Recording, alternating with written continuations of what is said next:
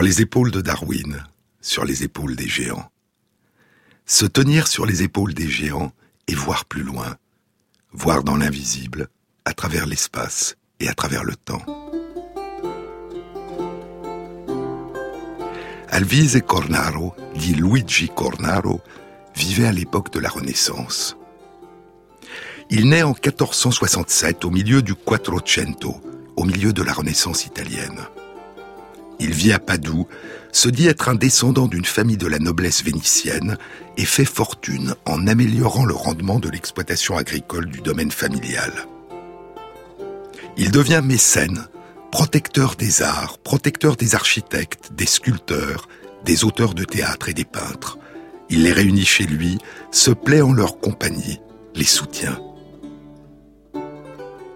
Il fera construire les Loggia e Odeo Cornaro au centre de la ville de Padoue, un complexe de bâtiments où se jouaient des pièces de théâtre et qui accueillait des concerts et des débats. Il proposera aussi de construire un grand théâtre dans le cadre d'un réaménagement complet du Bacino di San Marco, le bassin de Saint-Marc, à Venise. Mais cette proposition ne sera pas acceptée. Il y a un portrait d'Alvise Cornaro réalisé par le Tintoret, qui est conservé au Palazzo Pitti à Florence. Il est de trois quarts, assis. Son visage et ses mains sont dans la lumière. Le tableau aurait été peint en 1560, c'est-à-dire quand Alvise Cornaro avait 93 ans. À l'âge de 83 ans, il a écrit un court texte intitulé Discorsi della vita sobria, Discours sur la vie sobre. Il sera publié à Padoue en 1558 alors qu'il a 91 ans, sous le titre Trattato della vita sobria del magnifico Luigi Cornaro, nobile viniciano. Le traité de la vie sobre du magnifique Luigi Cornaro, noble vénitien. Le discours commence ainsi. On sait que l'habitude, avec le temps, devient une seconde nature, obligeant les hommes, qu'ils soient bons ou mauvais, à se comporter de la façon qui leur est devenue habituelle. De fait, dans de nombreuses circonstances, nous voyons l'habitude prendre l'ascendant sur la raison. Combien de mes amis de la plus grande intelligence et de bonne disposition ai-je vu disparaître dans la fleur de l'âge à cause d'excès et de nourriture trop abondante. Des amis qui, s'ils avaient mené une existence sobre, seraient aujourd'hui en vie, une grâce pour la société. Des amis dont la compagnie me serait une grande joie et dont je suis maintenant privé à ma grande peine. Et pour cette raison, afin de mettre fin à un si grand mal, je me suis résolu à démontrer dans ce bref discours qu'aux excès de l'intempérance peut être substituée une bonne vie sobre qui m'a permis de demeurer si sain de corps et d'esprit et si joyeux. J'avais soin, dit-il, de ne jamais satisfaire mon estomac jusqu'à la satiété, et je sortais de table encore capable de manger et de boire. En cela, je me conformais au dicton qui ménage son estomac ménage sa santé, ou encore qui veut manger beaucoup doit manger peu, ce qui signifie que manger peu permet de manger longtemps et qu'en mangeant longtemps, on arrive à manger beaucoup. Et il ajoute, la nourriture que l'on s'abstient de prendre quand on a bien mangé profite plus que celle qu'on a déjà prise. Entre l'âge de 35 et 40 ans, ayant pris l'habitude de trop manger et de trop boire du vin, il a souffert de gouttes, de coliques, et de troubles de l'estomac. Alors, sur les recommandations de ses médecins, il a décidé de mener une vie régulière, de réduire sa consommation de vin et de nourriture et de ne pas manger jusqu'à satiété, de ne pas suivre, dit-il, le dicton selon lequel tout ce qui a bon goût est bon pour le corps. Non seulement ce mode de vie lui a procuré une bonne santé, mais il l'a aussi rendu résistant aux effets du mauvais temps au choc affectif que provoquent les événements malheureux de la vie, et à un accident survenu dans un coche dont les chevaux s'étaient emballés et qui lui a causé des blessures aux bras, aux jambes et à la tête. Certaines personnes, dit encore Alvise Cornaro, certaines personnes affirment qu'une vie longue n'est pas une grande bénédiction et que l'existence d'une personne qui a dépassé l'âge de 75 ans ne peut être réellement considérée comme une bonne vie. Mais c'est faux et je vais le prouver. Et c'est mon vœu le plus sincère que tous les hommes s'efforcent d'atteindre mon âge pour pouvoir profiter pleinement de cette période de la vie qui de toutes est la plus désirable.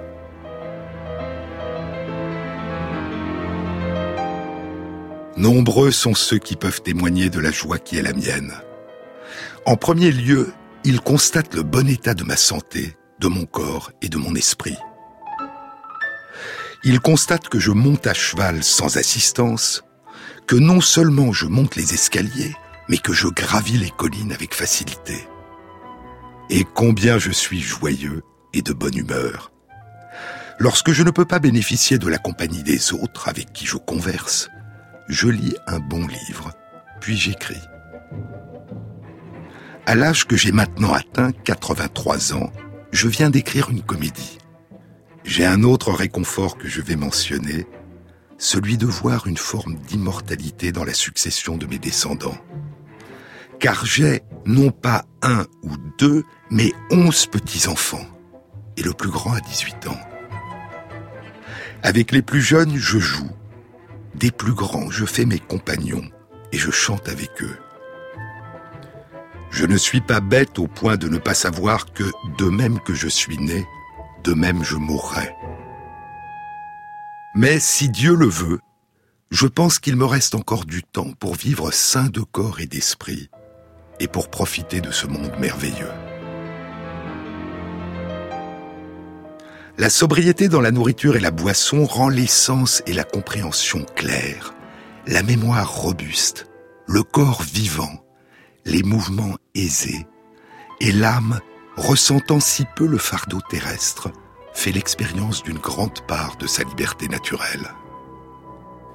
Le discours sur la vie sobre est le premier de quatre courts traités écrits par Alvis Cornao. Ces traités connaîtront un grand succès seront réédités un grand nombre de fois après sa mort durant deux siècles et seront traduits en français, en anglais, en espagnol et en allemand. Le troisième discours s'intitule La méthode pour jouir d'un bonheur complet dans le grand âge. Ayant désormais atteint l'âge de 91 ans, dit Alvise Cornaro, je suis en meilleure santé et plus heureux que jamais, à la surprise de ceux qui me connaissent. Moi qui peux en fournir l'explication, je suis tenu de montrer qu'un homme peut jouir d'un paradis terrestre passé l'âge de 80 ans.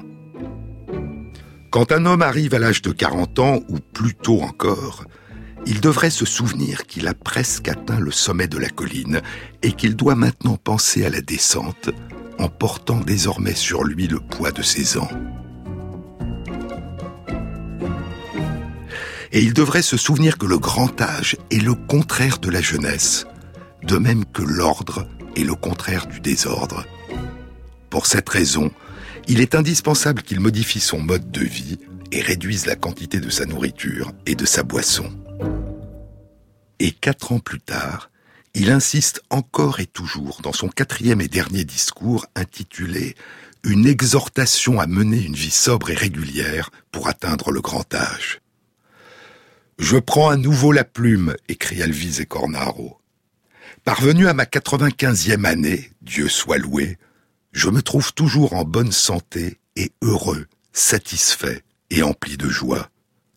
Et il n'y a aucun doute que la tempérance en matière de nourriture et de boisson, ne pas consommer plus que ce que requiert la nature en étant cela guidé par la raison et non par l'appétit, a la capacité d'éliminer toutes les causes de maladie et je ne cesserai jamais d'élever la voix, vous suppliant, mes amis, de réaliser que votre vie peut être pareille à la mienne. Alvise Cornaro vivra jusqu'à 99 ans. Qui veut voyager loin ménage sa monture. C'est un siècle après la mort d'Alvise Cornaro, en 1668, dans une comédie intitulée Les Plaideurs, la seule comédie de Racine, une satire burlesque de la justice que Racine a écrite en s'inspirant d'une comédie d'Aristophane les guêpes. La pièce commence ainsi. Ma foi, sur l'avenir bien fou qui se fira, tel qui rit vendredi, dimanche pleurera. Un juge, l'an passé, me prit à son service. C'est le monologue de Petit Jean, le portier picard du juge Perrin d'Andin. Perrin d'Andin, le juge atteint d'une folie des procédures, d'une manie de tout juger à tort et à travers, en dépit du bon sens. C'est dommage, dit Petit Jean. C'est dommage, il avait le cœur trop au métier. Tous les jours, le premier à l'audience et le dernier. Et bien souvent, si l'on l'eût voulu croire, il s'y serait couché sans manger et sans boire. Je lui disais parfois, Monsieur Perrin d'Andin, tout franc, vous vous levez tous les jours trop matin. Qui veut voyager loin ménage sa monture. Buvez, mangez, dormez, et faisons feu qui dure. Il n'en a tenu compte. Il a si bien veillé et si bien fait qu'on dit que son timbre est brouillé. Il nous veut tous juger les uns après les autres. Il marmonne toujours certaines pattes nôtres où je ne comprends rien. Il veut, bon gré, mal gré, ne se coucher qu'en robe et qu'en bonnet carré. Il fit couper la tête à son coq de colère pour l'avoir réveillé plus tard qu'à l'ordinaire. Il disait qu'un plaideur dont l'affaire allait mal avait graissé la patte à ce pauvre animal. Il faut manger suffisamment, bien sûr, et dormir suffisamment, comme le dit avec bon sens Petit Jean, pour pouvoir demeurer sain de corps et d'esprit. Mais pour faire feu qui dure, pour ménager son corps, pour voyager loin en bonne santé, comme le disait Cornaro, il ne faut pas manger trop. Et il faudra attendre plus de 350 ans avant que des études scientifiques chez l'animal commencent à révéler qu'une nourriture équilibrée mais pas trop abondante permet d'augmenter la durée du voyage à travers le temps en dépassant les frontières de la longévité maximale naturelle.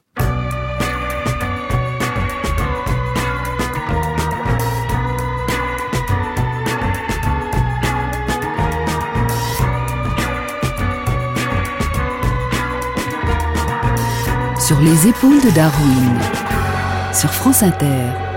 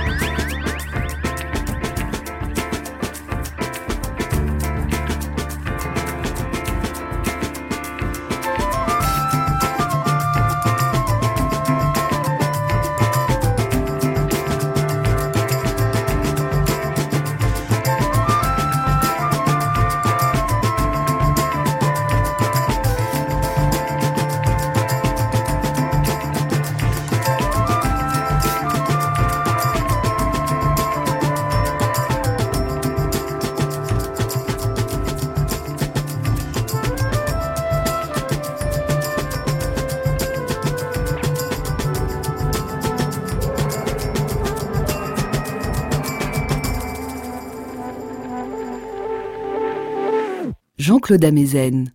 La restriction calorique consiste à donner une nourriture équilibrée en nutriments essentiels, en protéines, en acides gras, en sucre, en vitamines, en oligo-éléments, mais moins riche en calories que celle que l'animal mangerait spontanément s'il en avait la possibilité. Souvenez-vous, je vous en ai déjà parlé. C'est en 1935 que McKay, Crowell et Maynard, qui travaillent au laboratoire de nutrition animale de l'université Cornell dans l'État de New York, découvriront qu'une restriction calorique chez le rat a pour effet de prolonger la durée de sa vie. Cette découverte, publiée dans un journal spécialisé, The Journal of Nutrition, qui était la toute première découverte à révéler que les frontières de la longévité maximale naturelle pouvaient être dépassées dans au moins une espèce animale, le rat, cette découverte allait être longtemps négligée. 40 ans s'écouleront. Et en 1977, Michael Klass, qui développe ses recherches dans le département de biologie de l'Université de Houston au Texas, publie dans Mechanisms of Aging and Development une étude qui révèle que ce qui est vrai pour le rat est aussi vrai pour le petit ver transparent Cenorhabditis elegans. Il vit dans le sable, se nourrit de bactéries, mesure à l'âge adulte environ un millimètre de long, et sa durée de vie naturelle maximale est de un mois. Et Michael Klass a découvert qu'une restriction calorique permet au petit ver transparent de vivre au-delà des frontières de sa longévité maximale naturelle.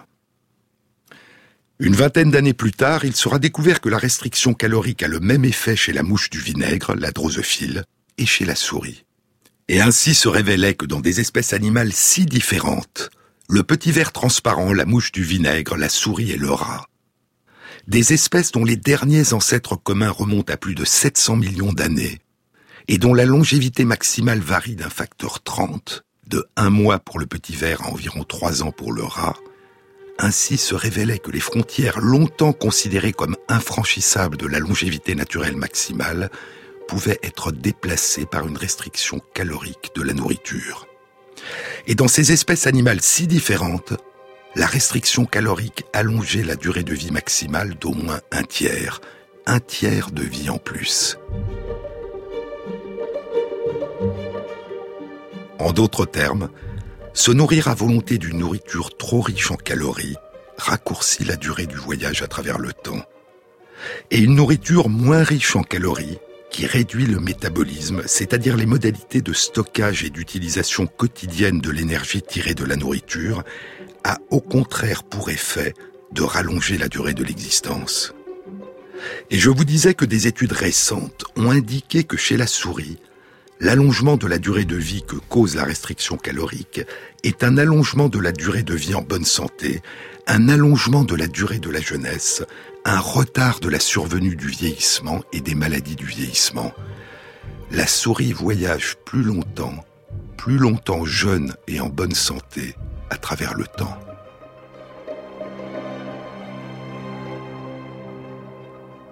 Il y a un an, à la mi-septembre 2016, une étude était publiée dans Nature. Elle était animée par Martin Dolé, de l'Institut national de santé publique de Bilthoven, aux Pays-Bas, et Jan Hoijmakers, de l'Université Erasmus à Rotterdam. Les chercheurs avaient exploré l'effet de la restriction calorique chez des souris atteintes d'une progérie, une maladie d'origine génétique qui provoque un vieillissement extrêmement précoce et une mort de vieillesse prématurée. Cette progérie est due à une altération des capacités à réparer les lésions de l'ADN, à une altération d'une enzyme qui répare les lésions de l'ADN. Et en l'absence de cette enzyme, les lésions de l'ADN qui surviennent par hasard et sont habituellement réparées s'accumulent en provoquant le vieillissement prématuré des cellules et la mort prématurée d'une grande partie des cellules, en particulier les cellules nerveuses du cerveau. Ces souris ne vivent que 4 à 5 mois au lieu des deux ans de vie des souris non malades. Et l'étude indique que chez ces souris, la restriction calorique prévient les signes de vieillissement précoce, réduit de moitié la mort des cellules nerveuses du cerveau et augmente la durée de vie des souris. Au lieu de ne vivre que 4 à 5 mois, elles vivent entre un an et un an et demi. Et ainsi, la restriction calorique ne permet pas seulement de retarder le vieillissement normal chez des souris non malades, elle permet aussi de retarder le vieillissement dans des formes tragiques de vieillissement accéléré et de voyager plus longtemps en bonne santé à travers le temps.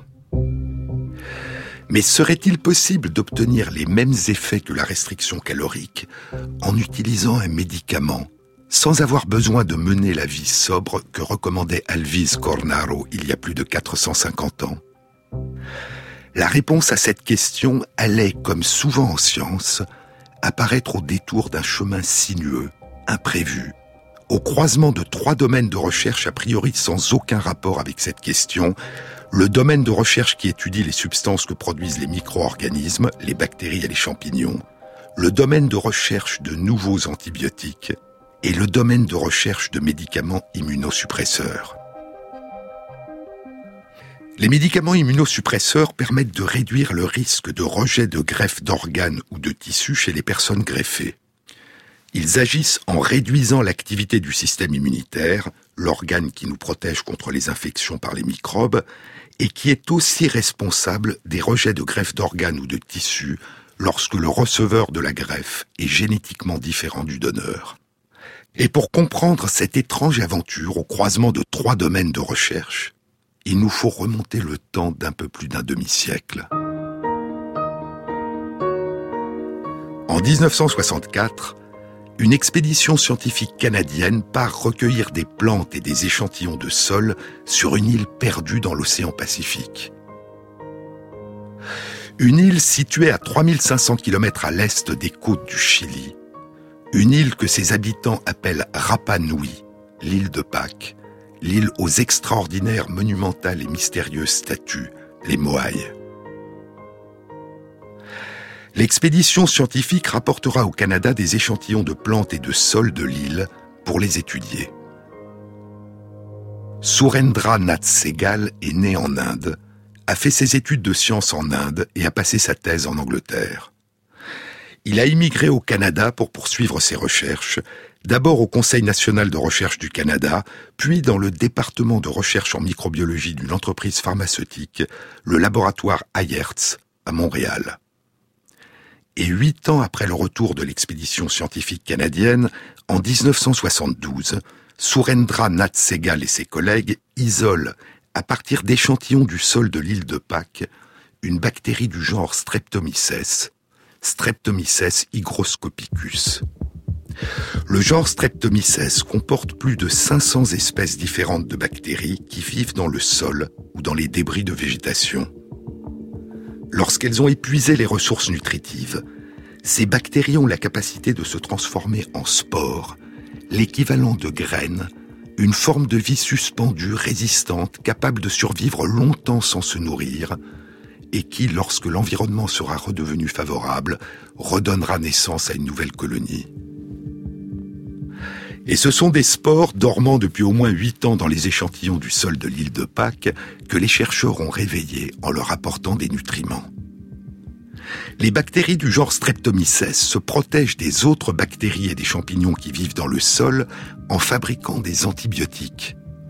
Et les bactéries Streptomyces sont la source de plus de deux tiers des antibiotiques actuellement utilisés en médecine.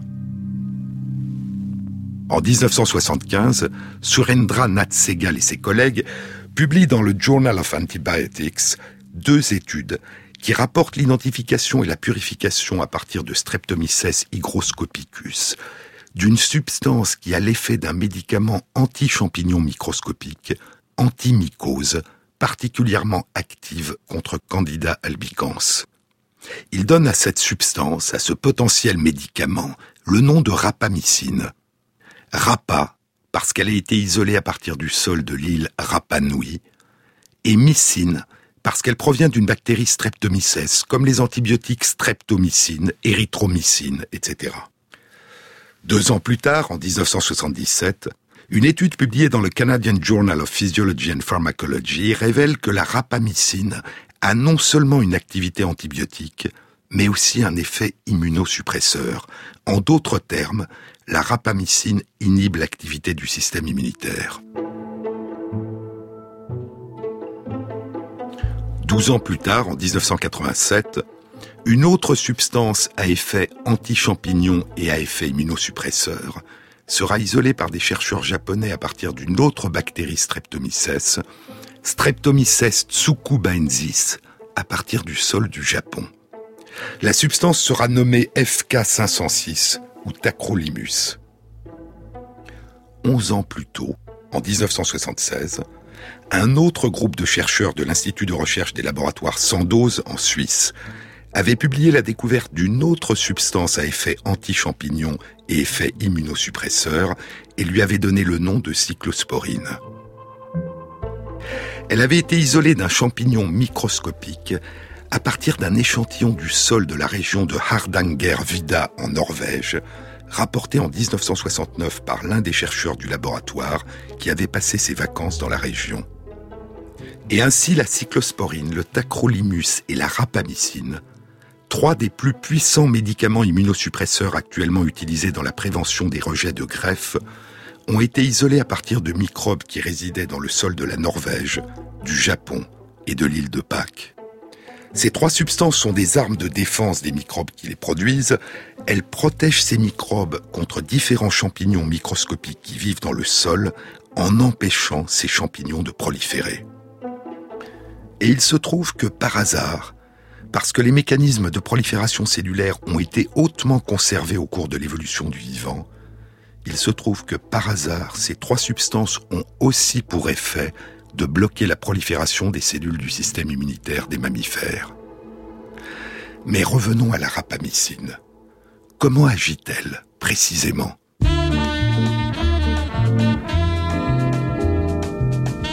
Sur les épaules de Darwin, sur France Inter.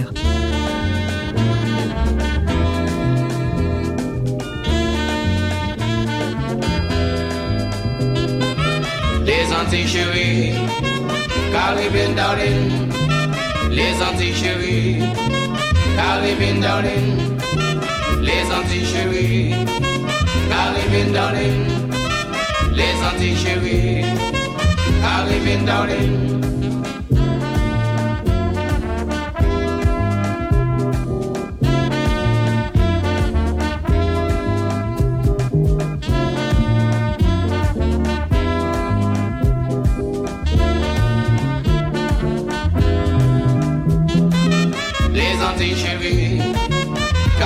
darling, les Antilles chéries.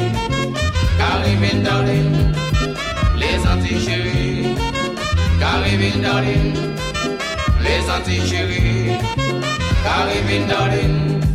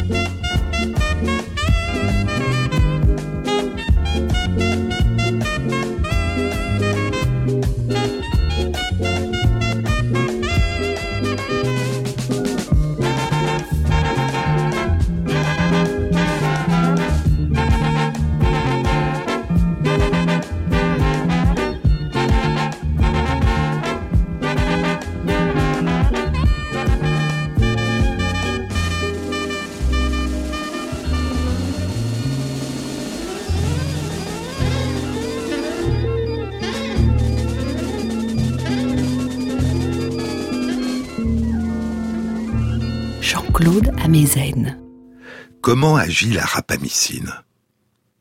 En 1991, une étude publiée dans Science permet d'élucider dans la levure le mécanisme d'action de la rapamycine. La rapamycine bloque la prolifération de la levure en inhibant deux enzymes qui recevront le nom de TOR, Targets of Rapamycine, les cibles de la rapamycine. En 1994, plusieurs groupes de chercheurs révèlent qu'il existe dans les cellules de mammifères une enzyme proche, de la même famille, que bloque aussi la rapamycine, et l'enzyme sera nommée mTOR, la cible de la rapamycine chez les mammifères mTOR joue un rôle essentiel dans la prolifération et la croissance cellulaire, et c'est en bloquant mTOR que la rapamycine bloque la prolifération des cellules du système immunitaire et exerce son effet immunosuppresseur. Puis il sera découvert que l'enzyme mTOR joue aussi un rôle majeur dans la réponse des cellules aux nutriments, dans le métabolisme, dans le stockage et la consommation de l'énergie tirée des aliments. Et après cette longue aventure, une toute nouvelle question commencera à être posée. Serait-il possible que la rapamycine, en diminuant l'activité de mTOR, ait un effet additionnel tout à fait différent de son effet antibiotique et de son effet immunosuppresseur Serait-il possible que l'inhibition de mTOR, en diminuant la réponse des cellules du corps aux nutriments, ait un effet semblable à celui de la restriction calorique qu'elle permette de voyager plus loin en ménageant sa monture? En 2004, deux études indiquent qu'un traitement par la rapamycine augmente, comme la restriction calorique, la durée de vie du petit ver Cenorhabditis elegans et de la drosophile. En 2009, une étude publiée dans Nature indique qu'un traitement par la rapamycine débuté chez des souris qui ont atteint l'âge de 20 mois ce qui correspond très grossièrement pour nous à l'âge de 60-65 ans, entraîne une augmentation de leur durée de vie naturelle maximale d'environ 10%. Et il y a un peu plus d'un an, à la fin août 2016, une étude publiée dans eLife indiquait qu'un traitement de souris âgées de 20 mois par de faibles doses de rapamycine pendant seulement 3 mois augmentait leur durée de vie et semblait retarder la survenue des signes de vieillissement en particulier au niveau musculaire. Mais la rapamycine est un médicament très puissant, aux effets multiples, qui est réservé à la prévention d'une maladie grave, le rejet de l'organe ou du tissu greffé chez les patients qui ont reçu une greffe. Ces effets secondaires peuvent être graves, en particulier des effets d'immunosuppression qui augmentent le risque de survenue d'infections et de cancer. Et pour ces raisons, il n'est pas envisageable de l'utiliser en médecine pour tenter de retarder la survenue du vieillissement. Mais ce que ces études suggèrent, c'est qu'il pourrait être théoriquement possible de développer à l'avenir des médicaments aux effets plus ciblés, à condition que leurs effets secondaires soient mineurs, des médicaments qui auraient le même effet qu'une restriction calorique. Mais revenons à la restriction calorique.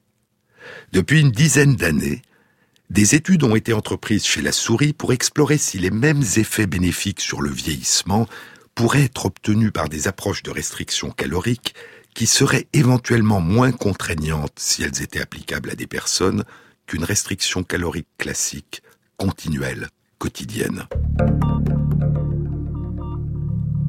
L'une de ces approches a consisté en une restriction calorique intermittente et l'une des études les plus récentes et les plus complètes a été publiée dans Cell Metabolism en 2015. Elle était animée par Walter Longo de l'Institut de la longévité de l'Université de Californie du Sud à Los Angeles. L'étude a été réalisée chez des souris âgées de 16 mois, c'est-à-dire ayant déjà atteint les deux tiers de la durée de vie habituelle d'une souris. Durant quatre jours, deux fois par mois, les souris ne disposaient que d'une nourriture pauvre en calories. Quatre jours de restriction calorique importante, suivis de onze jours de nourriture à volonté, suivis de quatre jours de restriction calorique, suivis de onze jours de nourriture à volonté, et ainsi de suite. Ce régime particulier entraîne une augmentation de 10% de la durée de vie moyenne.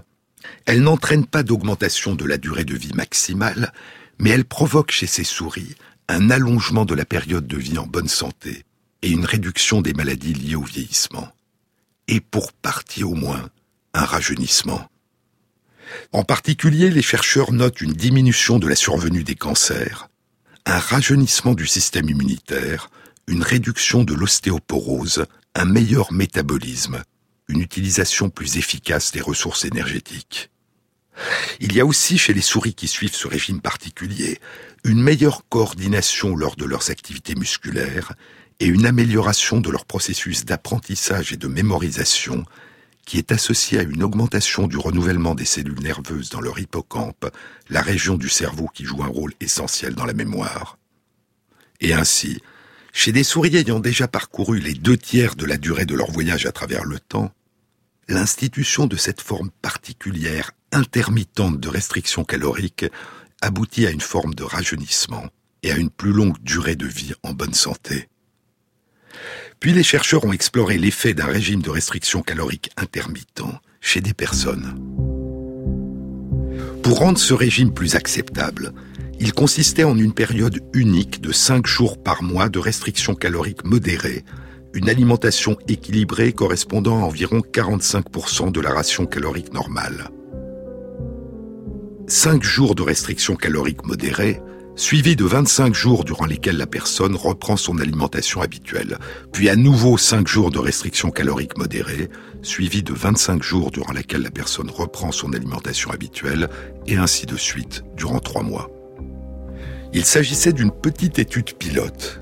Un groupe de 19 personnes âgées de 20 à 70 ans suivait ce régime, et un autre groupe de 19 personnes âgées de 20 à 70 ans consommait leur alimentation habituelle. Ce régime, suivi seulement pendant trois mois, a induit une modification d'un certain nombre de données biologiques qui indiquent une diminution de l'inflammation chronique et qui suggèrent une diminution du risque de diabète et de maladies cardiovasculaires. Mais l'étude est trop brève et concerne un nombre trop réduit de personnes pour permettre de conclure, pour l'instant, un effet positif sur la santé à moyen terme d'un tel régime. Depuis 2012, une toute autre approche a été explorée chez la souris. Plusieurs études ont révélé qu'une restriction de la durée quotidienne de consommation de nourriture avait un effet bénéfique sur la santé, même quand il n'y avait pas de réduction de la richesse en calories de l'alimentation. Manger au cours d'une période limitée à 12 heures, et ne manger que trois repas durant ces 12 heures, induit chez la souris une diminution des réserves de graisse, une réduction de l'inflammation, une plus grande endurance musculaire, une plus longue durée de sommeil et une amélioration des fonctions cardiaques, même quand les souris se nourrissent à volonté. Ce rythme d'alimentation a pour conséquence un jeûne quotidien de 12 heures qui comporte la période de sommeil. Il s'agit donc d'une forme particulière de jeûne intermittent quotidien. Les études sur les effets de ce rythme d'alimentation n'ont pas été poursuivies sur des durées aussi importantes que les études sur la restriction calorique, et leurs effets à ce jour ne sont pas aussi spectaculaires. Mais ce qu'elles suggèrent, c'est que le rythme de l'alimentation et la durée de la consommation de nourriture au long de 24 heures jouent, indépendamment de sa richesse en calories, un rôle dans l'état de santé. En 2015, une étude pilote publiée dans Cell Metabolism explorait l'effet possible d'une telle approche chez des personnes. L'étude était animée par Dananda Panda du Salk Institute for Biological Studies à La Jolla, en Californie. Plus de 150 personnes en surpoids avaient donné leur accord pour transmettre durant trois semaines des données sur la période pendant laquelle elles consommaient de la nourriture chaque jour et sur leur rythme de consommation de la nourriture. Ces données étaient recueillies à partir d'une application spéciale pour smartphone que les chercheurs avaient développée et que les personnes avaient téléchargée. L'étude indique que la moitié de ces personnes consommaient de la nourriture beaucoup plus souvent que trois fois par jour et que la durée totale de la période qui s'écoulait entre la première consommation de nourriture de la journée et la dernière était de près de 15 heures. Les chercheurs ont alors proposé à huit de ces personnes de modifier leur comportement alimentaire en réalisant durant trois mois un seul changement. Limiter la période durant laquelle elles s'alimentent à une durée de 10 à 12 heures par jour et faire en sorte que le début de cette période de 10 à 12 heures soit le même chaque jour.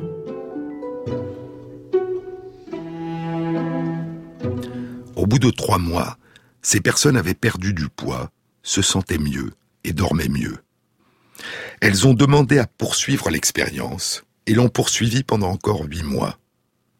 et la réduction de leur poids s'est maintenue, et elles se sentaient plus énergiques et dormaient mieux.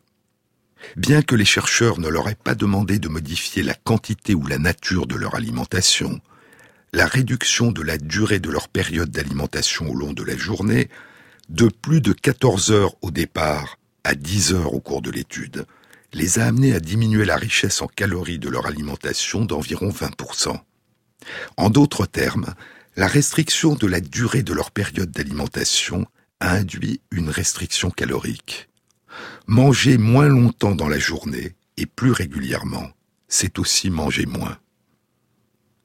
Une modification de la durée et du rythme au long de 24 heures. Et l'étude des rythmes, des battements du temps au cœur du vivant au long de 24 heures, l'étude des battements des horloges biologiques est devenue une discipline fascinante de la biologie, la chronobiologie.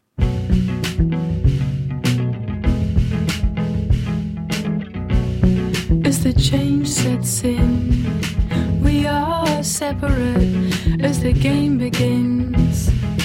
We are separate, some strings slackening, others giving in, change sets in. Cycles of three triangles are tricky. Cycles of three triangles. Cycles of three triangles are tricky.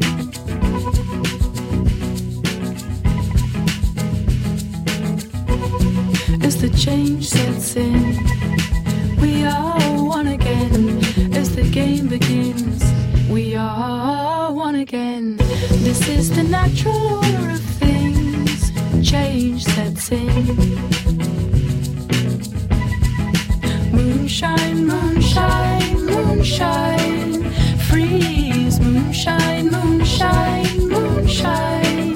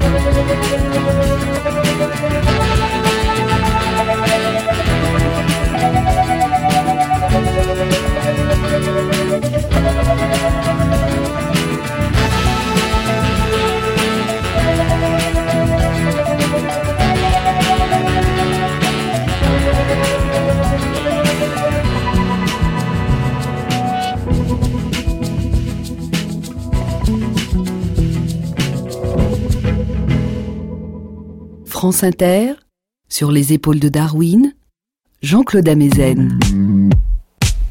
La succession régulière du printemps, de l'été, de l'automne, de l'hiver au long de l'année, c'est la révolution de notre planète autour du Soleil qui en bat le tempo d'année en année. L'alternance des jours et des nuits sur une période de 24 heures, c'est la rotation de la Terre autour de son axe qui en bat le tempo de jour en jour.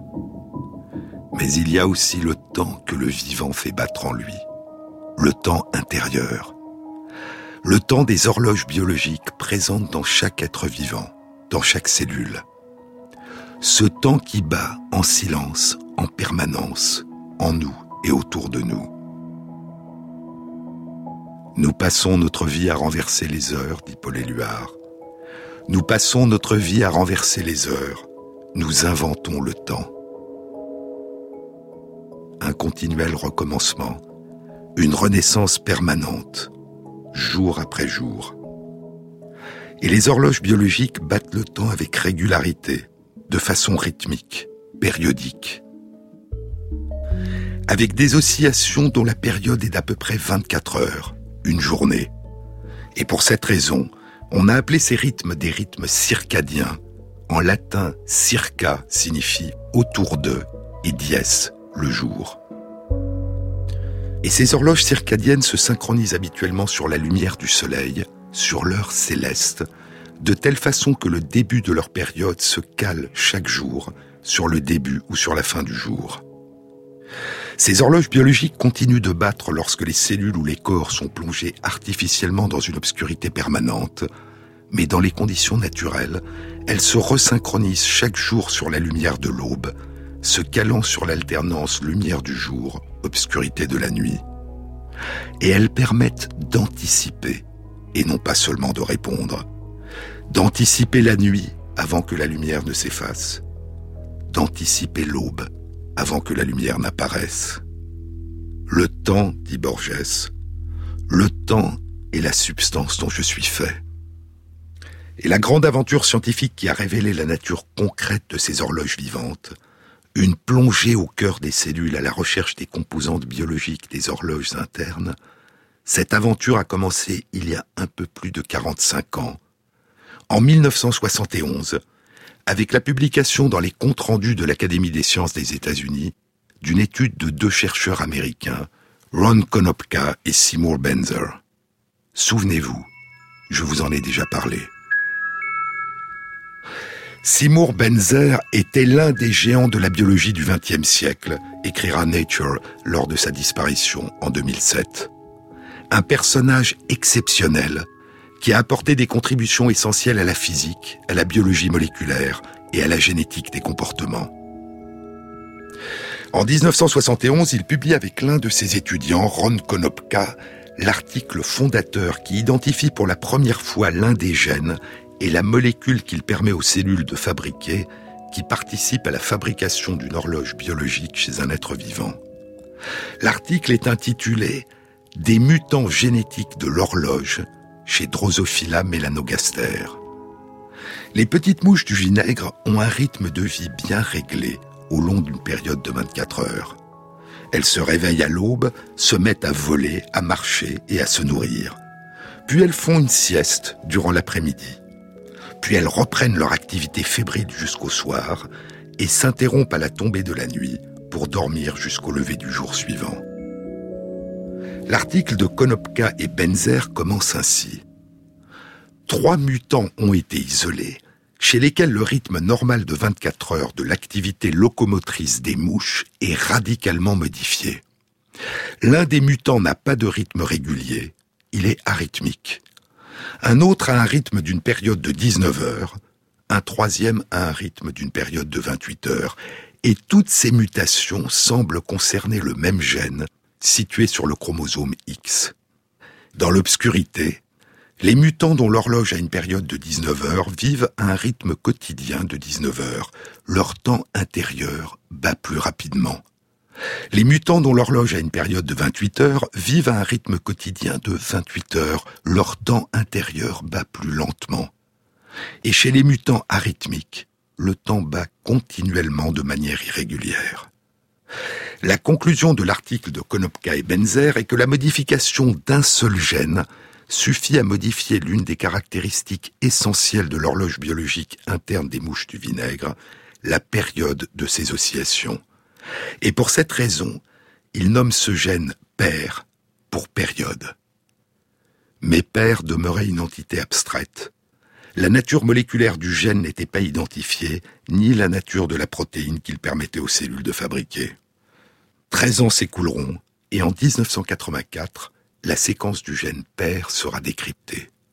Encore six ans, et en 1990, le premier modèle moléculaire de fonctionnement d'une horloge biologique circadienne est proposé dans un article publié dans Nature.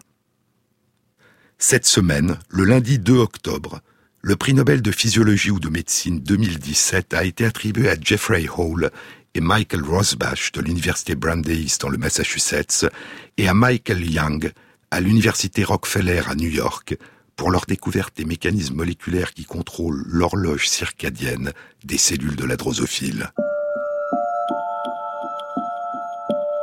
Les horloges circadiennes qui battent les rythmes des heures, du jour et de la nuit à l'intérieur des cellules et des corps révéleront peu à peu leurs secrets.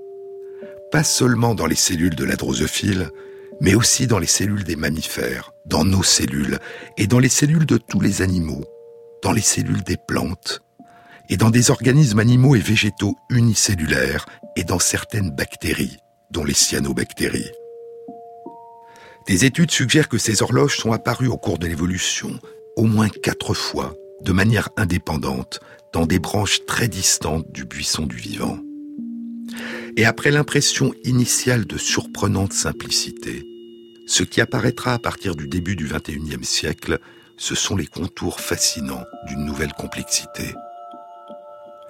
D'innombrables horloges circadiennes chez d'innombrables êtres vivants, constitués de composés différents, fabriqués à partir de gènes différents, mais qui partagent toute une architecture semblable, un même mécanisme, un même moteur interne qui leur permet d'osciller de manière autonome avec une période de 24 heures. Mais existe-t-il une relation entre cette succession de battements, jour après jour, nuit après nuit au cœur de nos cellules, et la durée de notre jeunesse? Et la durée du voyage que nous accomplissons en bonne santé à travers le temps, c'est ce que nous découvrirons dans une prochaine émission.